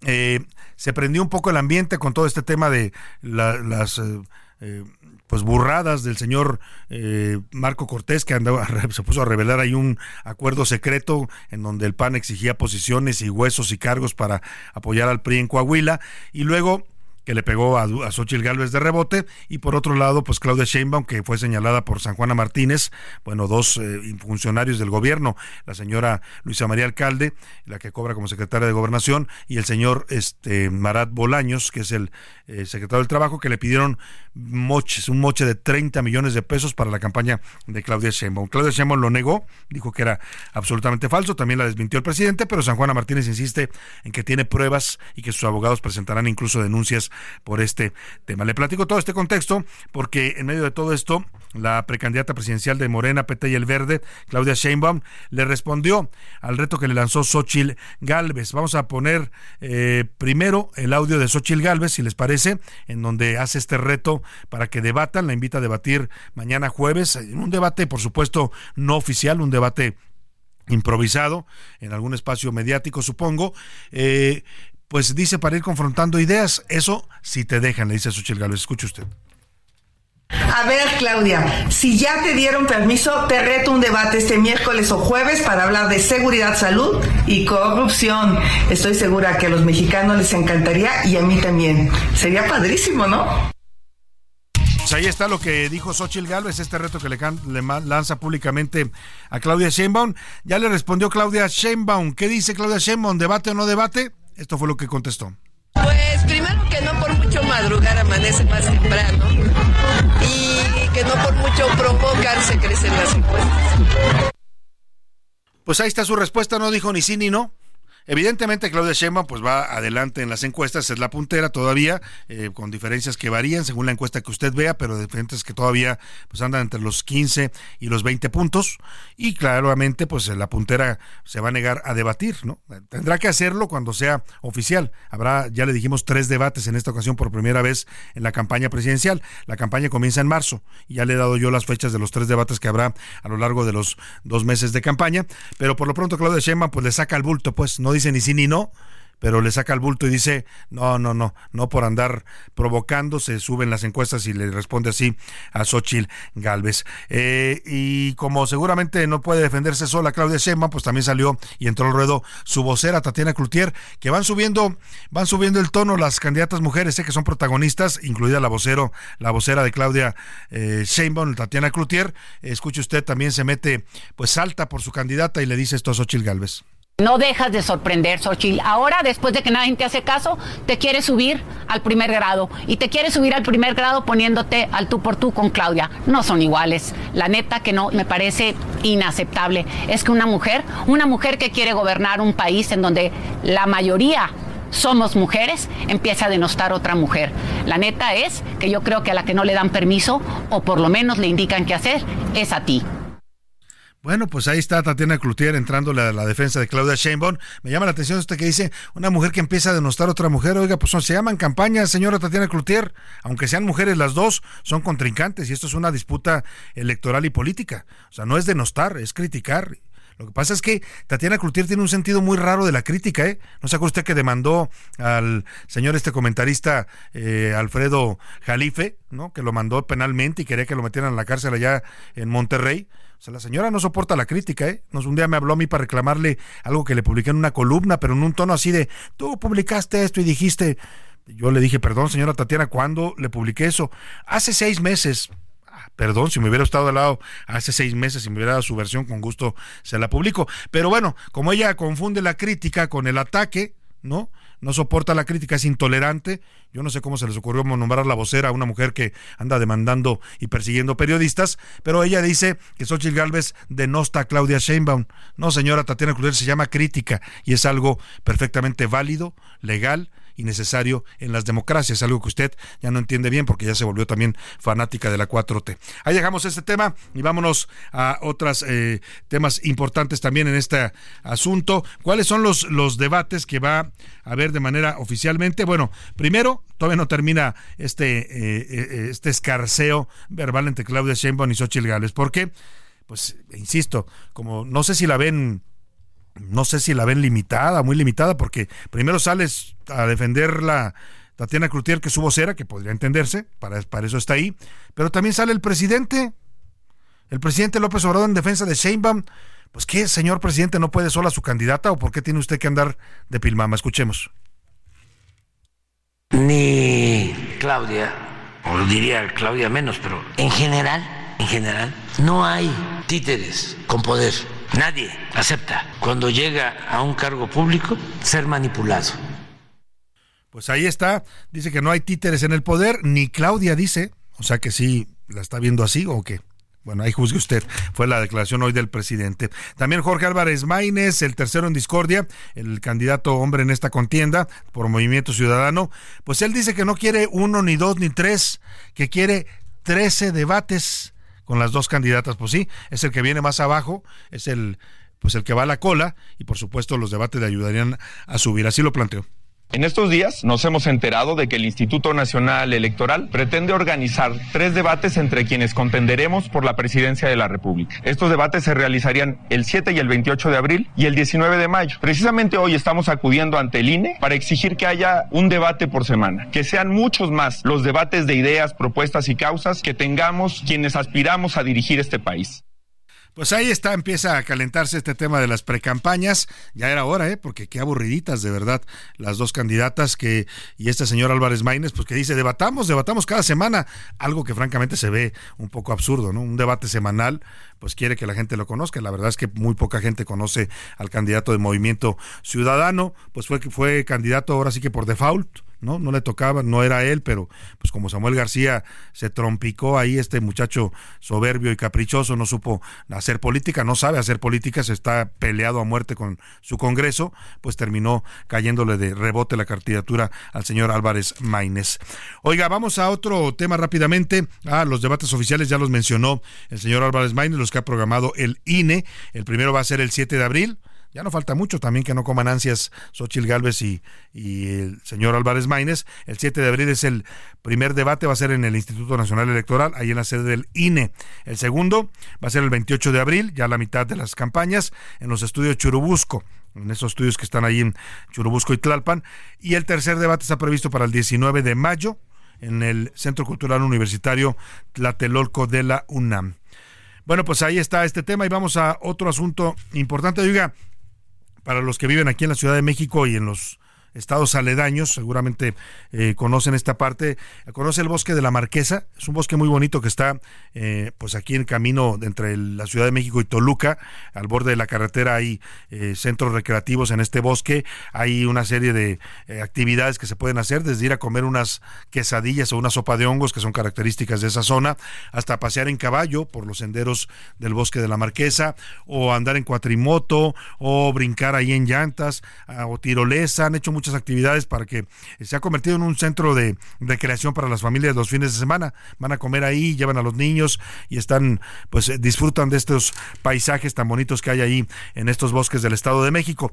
Pues resulta en estos bosques donde se supone que debe haber alegría, felicidad y, esparcimiento, pues eh, también hay violencia. La violencia nos está invadiendo a los mexicanos como un cáncer. ¿eh? O sea, el problema de dejar actuar a los grupos criminales, violentar a los mexicanos, es que todos empezamos a normalizar esta violencia y ya nos parece normal en este país resolver las diferencias a golpes y si se puede a balazos, ¿por qué no? O a machetazos. Bueno, pues eh, algo así pasó en la Marquesa este fin de semana. Un grupo de comerciantes de los que alquilan y venden servicios en esa zona para las familias que van a, distraerse y a, a descansar y relajarse pues agarraron a golpes a unos eh, jóvenes que habían ido a pasear, jóvenes de la Ciudad de México, que habían ido a pasear a esta zona, o sea, a sus propios clientes, para que me entienda, los agarraron al golpe los vendedores de la Marquesa. Esto ocurrió el pasado 15 de enero en el parque conocido como Valle del Silencio. Eh, llegaron ahí estos cuatro jóvenes, eran dos hombres y dos mujeres, jóvenes ellos que iban procedentes de la Ciudad de México, estaban celebrando un cumpleaños, porque también la gente hace ahí sus reuniones de cumpleaños, es un área pública y de pronto, cuando ya iban a pagar por los servicios que habían adquirido a los vendedores, eh, pues el joven reclama eh, pues su cambio eh, y le dicen los vendedores que cuál cambio, pues que la propina, ¿no? Que no dejó propina. Entonces se apropian del cambio que le tenían que entregar a lo que él había pagado y lo quieren tomar por la fuerza como propina. Empieza una discusión que termina grabado en un video que está circulando en redes sociales en el que eh, un grupo de vendedores, comerciantes de la marquesa agreden a golpes a los dos jóvenes. Los golpean con palos, los tiran al piso, los golpean y luego también a las jóvenes que los acompañan que trataban de calmar la situación. Oiga, uno va a relajarse a la marquesa y lo que encuentra son literalmente palos. Escuchemos.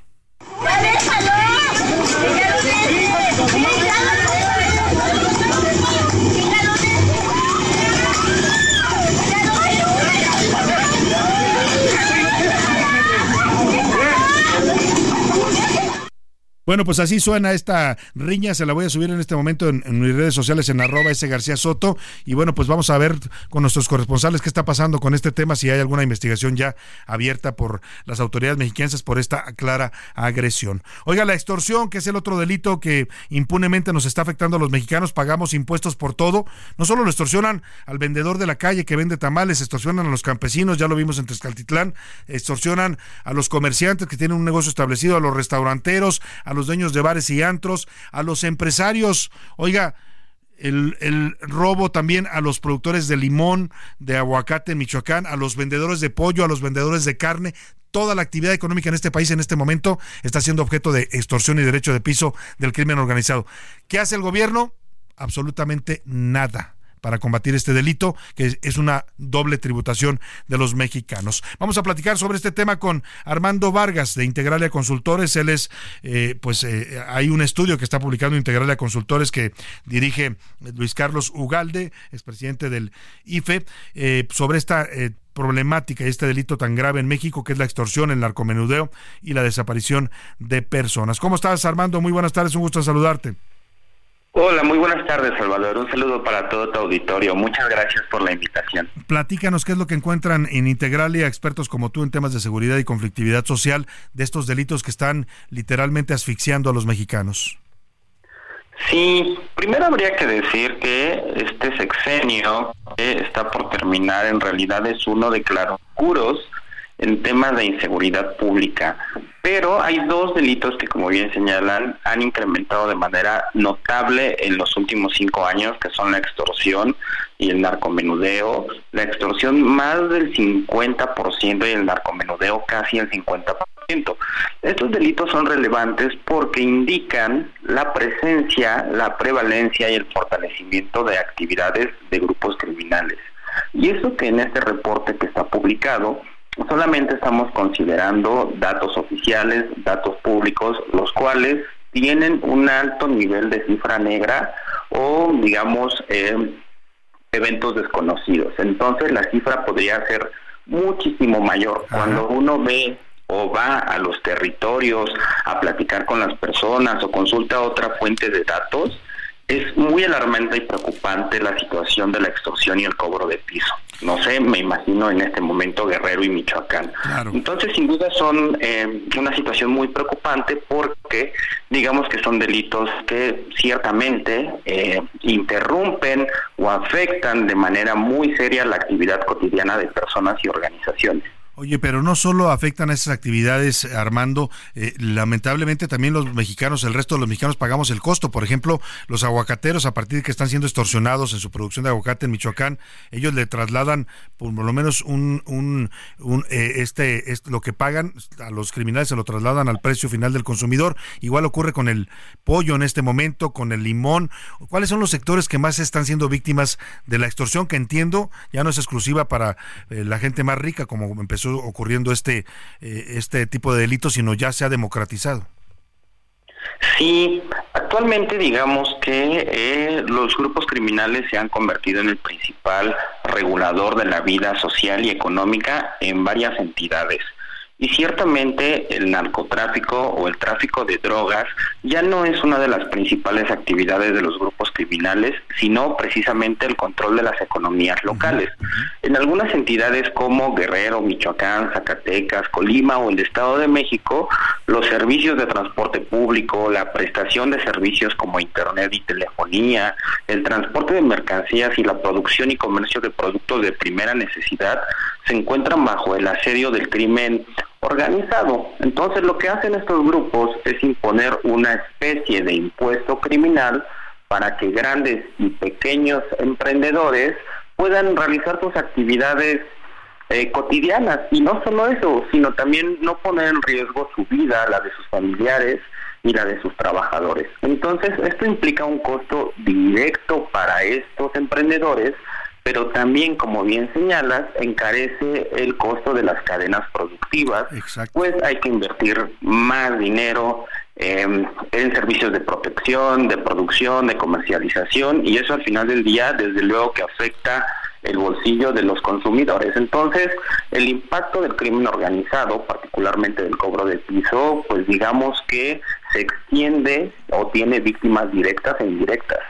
Ahora, este delito está ocurriendo en buena parte del territorio nacional con distintos sectores de la sociedad. Ya lo dijiste tú muy claramente, Armando, y es una frase bastante fuerte, que el crimen organizado está controlando ya no solo las vidas de los mexicanos, su tranquilidad, su seguridad, sino además también la actividad económica. O sea, el gobierno ausente, ¿qué nivel de impunidad o hay castigo en este delito por lo menos? No, el nivel de impunidad es altísimo. Los grupos criminales, eh, digamos que buscan contra los gobiernos eh, para consolidarse, pues de ese modo acceden a recursos valiosos, por ejemplo, la colaboración de policías y otros funcionarios públicos, pues para operar con plena libertad y sin ninguna clase de castigo, diversificar sus actividades más allá del tráfico o la venta de drogas y por supuesto neutralizar a sus rivales. Cuando eso ocurre, los asuntos políticos nacionales como las elecciones presidenciales, las reformas constitucionales o la relación entre los poderes se vuelven completamente irrelevantes, pues en la práctica se instaura, se instaura un régimen criminal a nivel territorial en donde impera la ley de las bandas delictivas cuyo propósito es por supuesto, promover sus intereses por encima de todo. Entonces, estamos viviendo un proceso en donde cada vez más hay más territorios en donde impera la ley criminal y el Estado de Derecho se está perdiendo. Y eso es muy preocupante, pues llegará un punto en el que predominen los territorios bajo regímenes criminales y el Estado sea completamente incapaz de revertir esto. Uf, pues ya lo vimos en Ecuador, ¿no? Y aquí en México lamentablemente la situación no es mejor. El gobierno no reconoce esta problemática, quiere eh, hacer eh, voltearse para otro lado y pretender que no los mexicanos no están siendo extorsionados por el crimen organizado. Y bueno, pues ya estaremos revisando con ustedes estos temas. Gracias por esta información, Armando Vargas eh, de Integralia Consultores. Hasta luego, Salvador. Un abrazo para todos. Vámonos a la pausa con esto que se llama Aventurera. La película de 1953 llevaba el mismo título, la dirigió Alberto Gout. Actuaba nada más y nada menos que la gran Ninón Sevilla y la voz es de otro grande, Pedro Vargas. Heraldo Radio, la H se lee, se comparte, se ve y ahora también se escucha.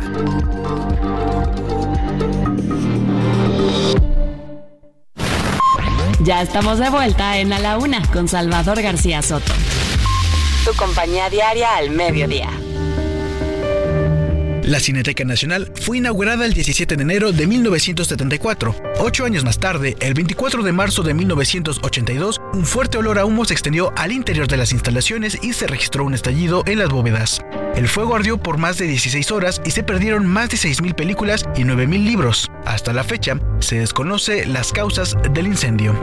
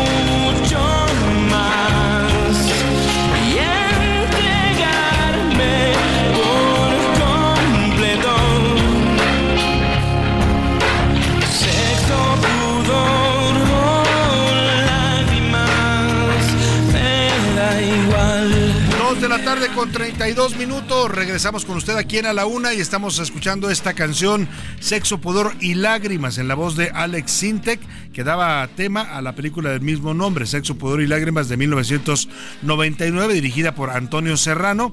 Y bueno, pues aparecían en esta película una comedia que fue muy exitosa en taquilla, ¿eh? duró más semanas en la taquilla, eh, se volvió pues muy generacional para muchos de los que éramos más jóvenes en los años 2000, ¿no?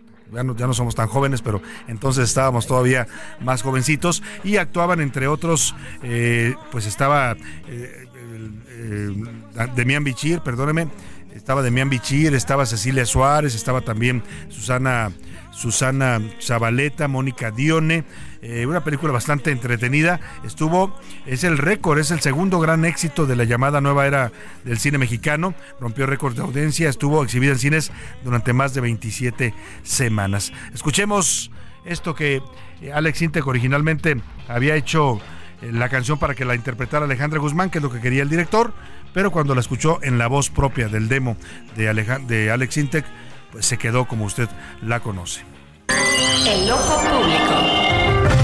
En A la Una tenemos la visión de los temas que te interesan en voz de personajes de la academia, la política y la sociedad. Hoy escuchamos a José Narro Robles en Un México Nuevo. El ojo público. Muy buenas tardes tengan todas y todos ustedes. Hoy quiero hablar sobre el proceso político que concluirá mañana en una de sus etapas, las precampañas. Resulta que ya tenemos a los tres candidatos que se esperaba, a dos mujeres y a un varón. Durante el tiempo en el que esto se ha desarrollado, hemos aprendido una enorme cantidad de asuntos. Por una parte, habrá que reconocer que todos los partidos, de una manera o de otra, violentaron el marco jurídico establecido. De hecho, en los casos de la candidatura de Morena y sus aliados, pero también en el caso del Frente, hay que decir que los plazos establecidos en la normatividad fueron violentados de manera absoluta. Por otra parte, fue evidente que a todos los partidos les faltó democracia interna, conexión con la sociedad y por supuesto convicción para cumplir con la tarea que la ley les asigna. De igual manera, se debe reconocer, no sin enorme preocupación, que la política está convertida en un negocio y que todos los partidos tienen dueño. Pero si algo quedó más claro que nada, es que a los partidos parece no importarles que las cosas se modifiquen. Hay que decirlo, sin cambios de fondo en muchas áreas, incluida la política, México seguirá sumido en la medianía y el retraso respecto de otras naciones, incluidas por supuesto las de nuestra región. Un México nuevo demanda la consolidación del régimen de libertades que tenemos, pero también el fortalecimiento de nuestra democracia. Y esto último pasa por cambios de fondo en los partidos políticos, incluida, por supuesto, su democratización por la dignificación de la política, por el surgimiento de una clase política distinta y mejor, al igual que por el desarrollo de una ciudadanía comprometida y actuante. Nos encontramos en dos semanas. A la una. Con Salvador García Soto. Dos de la tarde con 36 minutos. Regresamos con usted aquí a la una. Escuchábamos atentamente al doctor José Narro Robles y su México Nuevo aquí en el Ojo Público, nuestra barra de opinión en a la una. Interesante su reflexión sobre, pues van a terminar las precampañas, le decía yo hace rato, y la conclusión del doctor Narro es que pues lo que hemos visto los mexicanos en estas precampañas y antes los procesos internos y antes las campañas internas, llevan ya como año y medio, eh, pues es la ilegalidad lo que dice la ley es una cosa y lo que ha pasado en la realidad es otra. Esta política de no me vengan, no me vengan con que la ley es la ley, instaurada desde la presidencia de la República, permeó todo, ¿eh? Y Claudia Sheinbaum y todos los morenistas se pasaron la ley por el arco del triunfo, hicieron campañas abiertas, luego la oposición dijo, bueno, pues si tú lo haces yo también. Ya sabe que el mal ejemplo cunde, decía Silvio Rodríguez en aquella canción del elegido, este gran cantautor cubano, que lo más, lo más arnos, lo más eh, em, como dice la frase, lo más arnoso se aprende enseguida y lo horrible nos cuesta la vida, una cosa así, es la frase, ahora se la voy a decir textual, diciendo que pues lo que es difícil y importante eh, nos cuesta mucho trabajo, pero lo malo se nos pega de volada, ¿eh? o sea, imitamos rápidamente lo malo. Lo más terrible se aprende enseguida y lo hermoso nos cuesta la vida, es la frase de Silvio Rodríguez. Y así es lo que comenta el doctor Narro sobre la ilegalidad en la que han incurrido todos, todas las candidatas y todos sus partidos. Oiga, vamos de último minuto con José Luis Sánchez a ver qué nos tiene preparado. Último minuto en A la Una, con Salvador García Soto. José Luis Sánchez, José Luis Sánchez, en medio de tantas noticias duras que hemos dado el día de hoy, violencia, extorsión. Bueno, danos algo más agradable, ¿no? Sin duda, Salvador, buenas tardes, buen miércoles. Te traigo una muy buena noticia y una buena noticia para el Pacífico de nuestro país. Y es que esta mañana, cerca de las 7 de la mañana en punto, el primer crucero, el primer crucero ya llegó al puerto de Acapulco. Oye, qué gusto, ya llegó un crucero. Una gran noticia, se trata del de el, crucero de la empresa alemana Norwin Billis, que proviene desde Manzanillo, hace todo un viaje justamente por todo el Pacífico, ha llegado a Acapulco. En él se están trasladando trasladando 5.424 personas, entre ellas 3.791 pasajeros y 1.633 tripulantes. Este se habla del primer crucero luego de, que pegara Otis el 25 de octubre pasado y bueno, pues ya está justamente en el puerto. Los pasajeros bajaron, están disfrutando del puerto, del malecón, que ya está ciertamente limpio, ya está prácticamente levantado y se ven imágenes, ahorita vamos a subirlas a tus redes sociales, Salvador, arroba ese García Soto, de cuando llega el crucero, el enorme barco y además los turistas que están disfrutando de Acapulco, así que a prácticamente cuatro meses ya de Acapulco empieza poco a poco a levantarse Acapulco y esto nos da mucho gusto porque un crucero significa pues turistas en el puerto, consumo y eso lleva pues a que se generen los empleos, se reactiven los empleos que lamentablemente se perdieron en Otis con la tragedia en, Acapulco con la tragedia de Otis. Buena noticia sin duda para nuestros hermanos acapulqueños. Hay que seguir apoyándolos. Y vámonos rápidamente a esta eh, a este tema de la ola gélida. ¿Qué está pasando? ¿Por qué tanto frío? Más de 150 millones de personas en los Estados Unidos están en riesgo de sufrir desde congelamientos hasta enfermedades por esta ola tan fuerte de frío. En Oregon, por ejemplo, más de 120 mil casas se quedaron sin electricidad, más de 5 mil vuelos han tenido que ser cancelados. Esto es algo atípico. Son estados que si bien están acostumbrados a las bajas temperaturas, tampoco tan bajas, oiga, porque están llegando ya a sensaciones térmicas de menos 50 grados centígrados. Hay escenas dramáticas, hay una escena, me contabas hace un rato José Luis, de unos venaditos que van caminando y se quedan literalmente congelados. Sí, así es Salvador. Esto ocurrió también en la parte de Michigan, en un, en un, par, en un parque donde saben y hay un criadero también de venados. Una familia, son dos venados que se, que se ven adultos y dos pequeños más, están literalmente como estatuas. Se quedaron congelados en medio del camino que estaban haciendo. Porque tampoco están acostumbrados a esas temperaturas. Menos 50 grados, Salvador, a esas alturas en Michigan. Y eso es lo que le puede pasar también a un ser humano yo le decía, eh, había, estaba alertando a las autoridades estadounidenses y de Canadá que la gente no se expusiera al frío por estas bajas temperaturas, porque en 10 minutos, si usted sale a estas temperaturas tan graves, menos 20 o menos 50, se puede quedar literalmente congelado. O se le pueden congelar partes del cuerpo, las eh, orejas, ¿no? Los dedos, la nariz. La nariz, y se literalmente se le congela y se le cae. Así que tenga mucho cuidado. Vamos a escuchar esto que nos preparó Roberto Martínez. Te saludo, Roberto. Cuéntanos de esta onda gélida allá en los Estados Unidos.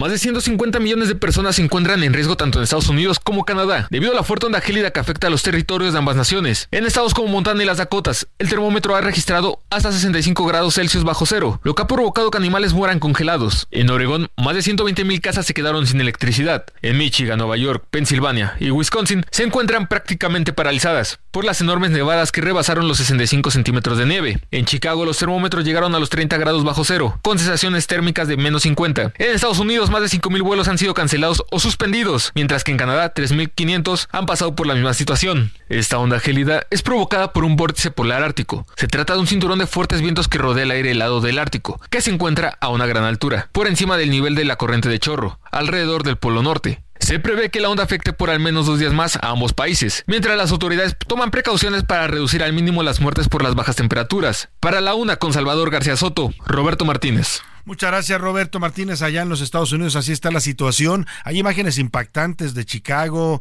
de Nueva York, de varias ciudades estadounidenses donde se está congelando todo. En Chicago, por ejemplo, el Gran Lago Michigan es la zona de los grandes lagos, está congelado. El río que atraviesa también parte de la ciudad de Chicago está prácticamente eh, a punto de congelarse. En fin, le voy a compartir en este momento en arroba ese Soto una galería de imágenes sobre estas eh, fuertes y bajas temperaturas en la Unión Americana. Esta situación que se vive eh, también en México, porque buena parte del territorio, ahora le voy a informar, también está siendo afectado, sobre todo en el norte de la República.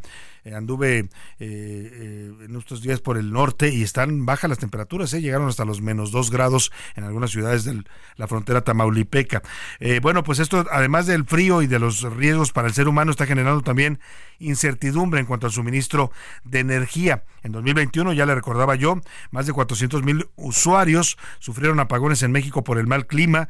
Empezó, hubo riesgo de desabasto de gas, que afortunadamente no ocurrió. En Estados Unidos ya se están tomando medidas para evitar pues que eh, haya una crisis energética por las bajas temperaturas, pero aquí en México pues no se ha dicho todavía nada por parte de la autoridad. Vamos con Iván Márquez que nos preparó esto sobre el riesgo de una crisis energética por los intensos fríos que están azotando Norteamérica. Ahora estamos en una situación también de cierta emergencia por los problemas de las tormentas invernales las bajas temperaturas que persisten en México y Estados Unidos exhibieron las fallas que aún hay en la red de la Comisión Federal de Electricidad. Y es que preocupa la falta de mantenimiento y de nuevos sistemas de distribuciones de energía. Por ejemplo, Texas reforzó su estructura tanto de electricidad como de gas natural, pero nuestro país sigue igual. Recordar que en febrero de 2021 el fenómeno afectó a 4 millones de hogares en Texas y en México hubo apagones al norte del país. Esto es lo que informaba el presidente López Obrador. Se informa que se está afectando a 400 mil usuarios porque la temporada invernal en Estados Unidos ha llevado a que se afecten algunas eh, líneas e instalaciones de gas. Las lecciones fueron aprendidas por Estados Unidos, pero en México no.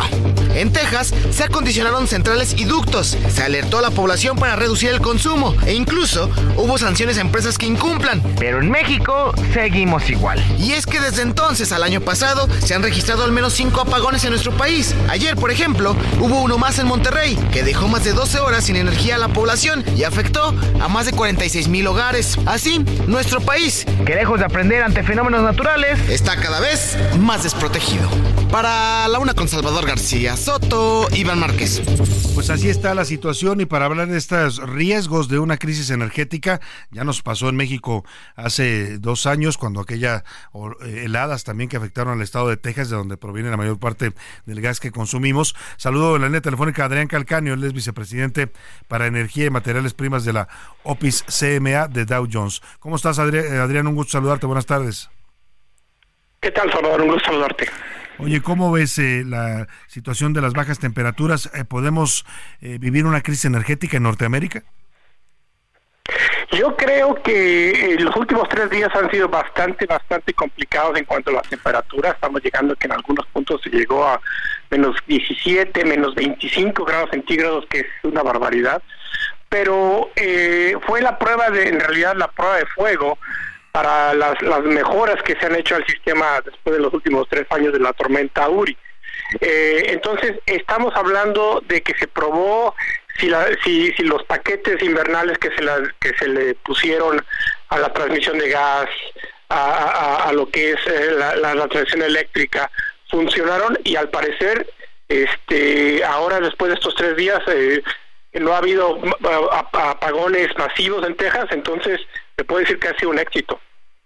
Sea, estamos más o menos protegidos. Digamos que se aprendió la lección allá en Texas de lo que pasó hace dos años. Sí, yo creo que lo importante es entender de que las, las este, tormentas como esta ya no son atípicas. Eh, Cuando fue la tormenta hace cuatro años se, se pensaba como algo algo extremoso que nunca había pasado, entonces había como que duda si valía la pena gastar, hacer la inversión para poder este, hacer que los equipos puedan operar en estas bajas temperaturas, pero tres de los últimos cuatro años hemos este, tenido eh, en Texas eh, temperaturas así, entonces prueba que pues esto es este parte del, año con año, ¿no? Ahora, eh, nos hablabas de lo que hicieron en Texas y, cómo están resistiendo hasta ahora estas, lo dices bien, estas tormentas invernales que ya habrá que irse acostumbrando. ¿Y qué pasa en México con las líneas eléctricas? Se hablaba también de posibilidades de riesgo ante estas bajas temperaturas. Pues eso es justamente la, la gran pregunta, porque la, directiva, que, la directriz que se hizo en Texas fue básicamente se acaba en el río Bravo. Entonces, eh, esta, esta actualización de los equipos, por ejemplo, de las compresoras de gas, que son los que mueven, el, el gas opera muy bien en temperaturas bajas, pero lo que hace que se muevan son estas compresoras que hay a cierta a cierta distancia. Si estas compresoras no tienen la capacidad de operar en bajas temperaturas, no tienen los equipos necesarios, pues el gas deja de fluir. Entonces, a pesar de que ahora se ha visto que en Texas este, ha funcionado muy bien y que el, gas ha fluido sin ningún problema, no ha habido una gran este, alza de precios eh, como, como se vio la vez pasada, pues obviamente toda esta actualización se acaba en el río Bravo y no sabemos si, si se hizo del lado de México pues delicado este tema que comentas porque pues ya sabemos que de por sí nuestros sistemas no están los más actualizados y si no se prevén este tipo de contingencias que ya van a ser cada vez más comunes, pues vamos a estar eh, sufriendo las consecuencias acá en el territorio mexicano. Estaremos atentos revisando este tema contigo, Adrián Calcaño, te agradezco mucho por supuesto tu opinión sobre este asunto. Un placer y un saludo a, ti y a tu audiencia. Muchas gracias. Adrián Calcaño es vicepresidente para Energía y Materias Primas de la OPIS CMA de Dow Jones, este índice financiero y bursátil en los Estados Unidos. Oiga, eh, vamos a mm, otros temas. Ya llegó por aquí el señor Oscar Mota. Vamos a ver qué nos trae de la información deportiva.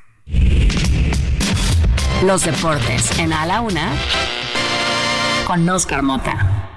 Señor Mota, bienvenido. Mi querido Salvador García Soto, amigas, amigos, hoy un gran día para ganar. Platicabas de este tema, obviamente, de los fríos congelantes, ahora sí que de los vientos huracanados allá en el norte de Estados Unidos. Pues bueno, apenas el fin de semana en temas de la NFL, el partido de Bills contra Pittsburgh se movió del sábado al lunes porque era imposible jugar. Y ojo, este fin de semana nuevamente se juega allá en, eh, en Nueva York.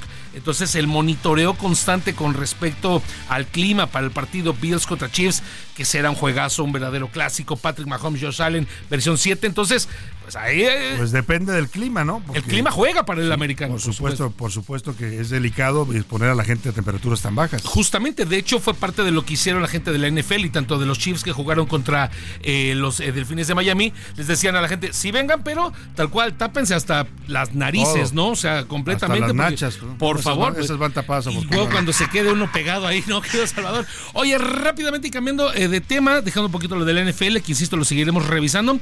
Pues dice mi mamá que siempre, ¿no? Querido Salvador García Soto. Pues bueno, con el tema de los Juegos Olímpicos que platicamos del año pasado. Tú lo dijiste. Acuérdate, yo dije aquí que Marcelo Ebrard, como se quería ser candidato a la presidencia, se, le ocurrió. Se sacó de la manga esta ocurrencia de México quiere ser sede de unos Juegos Olímpicos muchos expertos dijeron entonces, Oscar, ¿Sí? no hay condiciones, México no está preparado, tenemos otras necesidades más urgentes. la idea es genial. La seguridad, pero... Pero lo platicamos aquí. La idea es genial, pero antes porque no haces un programa que te lleve paso a paso hasta allá, ¿no? Y como ya no fue candidato el señor Marcelo Ebrard porque le sacó al parche, pues pues ya no hay Juegos Olímpicos. Y María José Alcalá, titular del Comité Olímpico eh, Mexicano, pues bueno, lo ayuda y le dice que siempre lo escuchamos.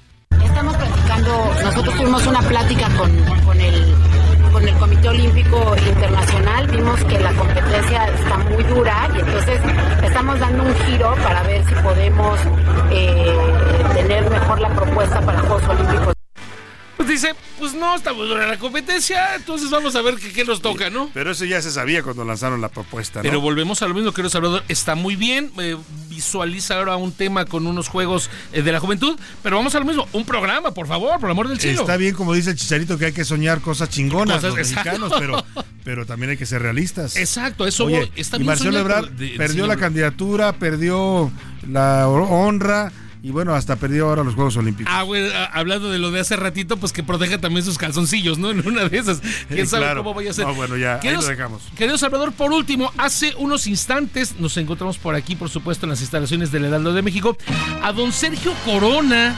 fanático Aquí andaba don Sergio. entrañable de tus chivas. ¿Te acuerdas esas ¿Cuántos apuestas? años tiene ya Sergio Corona? Pues ya arriba de los, de, de- de Ya los como ya 80, le pega ¿no? los 90, yo sí, creo. Sí, ya, por supuesto. ¿Te acuerdas de esas apuestas entrañables que hacía? 95 Oye, años. don Sergio 95 Corona. años, pero si usted lo ve, lo acabamos de ver ¿Correcto? aquí en los pasillos del Heraldo, está impresionantemente bien. O sea, tú lo ves y como se ve don Sergio Corona, le calcularías unos 80, 80 y Completamente de acuerdo. años, ¿no? Y eh, ahora sí que en mi tema me acerco, lo abordo, le digo, don Sergio, rápidamente, algo sobre sus chivas. La cara se le. Como Salvador García Soto, cuando le hablo, se le ilumina Bueno, cuando hablamos cuando de la. ganan, cuando pierden no se me ilumina tanto. Vamos a escuchar brevemente, eh, vamos a dividirlo en dos partes. Eh, primero, con respecto a la parte, ¿qué opina don Sergio Corona? Se regresa Chicharito Hernández. Esto me platicó hace unos instantes. ¿Qué opina usted de la posibilidad, todavía no se firma, que regrese Chicharito Hernández a las Chivas? Que regrese Chicharito Hernández a las Chivas. Es como si a mí me hablaran para trabajar otra vez en La Fiaca, una obra de teatro que hice muchos años, porque el, el cariño, la experiencia, es un tipo inteligente, Chicharito, se puede utilizar lo que ha aprendido fuera de México y que lo aplique en México. Por un- Ahí está la primera parte. Me dice eh, pues que sí le gustaría para que pues enseñe un poquito de lo que aprendió afuera. Claro, ¿no? que traiga la experiencia que adquirió jugando en tantos equipos del extranjero. La verdad se escucha súper lúcido para Sí. sus 95 años el señor Sergio Corona. Y mañana les voy a, eh, a poner la segunda parte porque le pregunto de Kate Cowell, el nuevo jugador de Chivas, que es seleccionado de los Estados Unidos. Ya mañana escuchamos esta mm, segunda parte de esta plática que tuviste con Sergio Corona, gran actor y comediante. Muchas gracias. Hoy un gran día para ganar. Vámonos al entretenimiento con Anaya Arriaga.